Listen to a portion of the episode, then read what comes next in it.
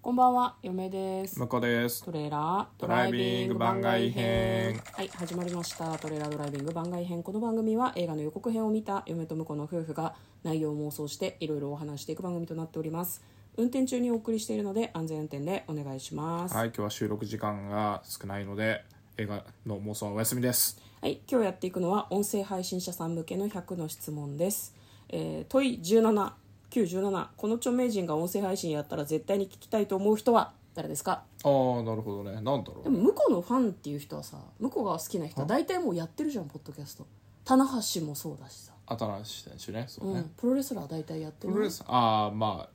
喋りかどうかわかんないけど内藤選手とかやってないしね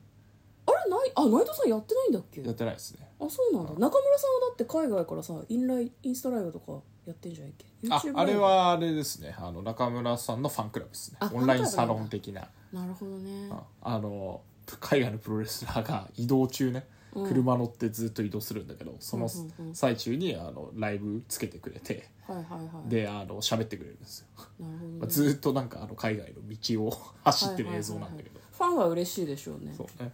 でもじゃあ何内藤さん内藤さんとかまあプロレスラーだとまあでもそのなんていうんだろう内藤さんちょっとミステリアスなところも好きなのでおそのあんまり明かしすぎない方がいいかなっていうたまになんかあの、うんカープファンらしいので、うんあのカープの試合場に行ってて内藤さん見たよみたいなのがツイッターに上がってたりするんだよねそのくらいがいいあちゃんとあの内藤さんがリポストしてねあーそのくらいがいいっていうぐらいであここ行ってたんだとか あの偶然会える感をねまだ残してほしいで すね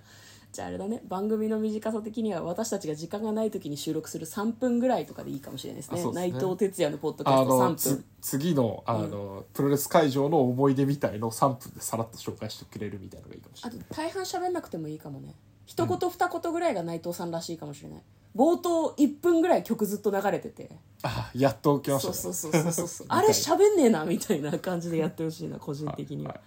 で嫁はですね Perfume が好きなんですけど Perfume はすでにラジオやってたんですよね、あ昔ね長くやってたうんしあとその自分たちの CD に1時間ぐらいのラジオ番組をぶち込むとかよくやってるからもうそれで満足なんですようんなるほどそれをスマホに取り込んで聞くとかうんそういうの散々やっとるんでなんかそんなにないかな誰々さんのラジオが聞きたいでもみんなやればいいと思うポッドキャストそうねやっぱりあの生のその人の声が聞けるって大事だから、まあ、インスタライブとかやってる女優さんとか、あうんの俳優さんも結構今いるけどね若い人たちだと、ね反応なくて嫌だとかあるかもしれないけどうん割とこう自由だしあのラジオトークでさ結構あの野村萬斎さんとかさ、配信してるけどさすごいなんか本当に自分家で稽古場で撮ってるんだみたいな感じが逆に良かったりとかするじゃんそうですね自宅で撮ってるんだみたいな、音だけだからちょっとこう気が抜けてる感じがあったりとかもして人によっては、んそれも結構いいので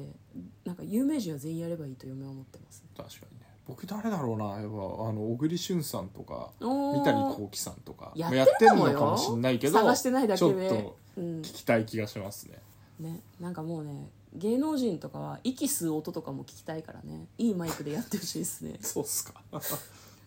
吉沢亮が今息を吸ったみたいないやわかんないなあれ本当わかにんない橋な本環奈ちゃんが息を吸ったとか いやわかんないなわかんないか別になんかえだからっつって雑音って思っちゃ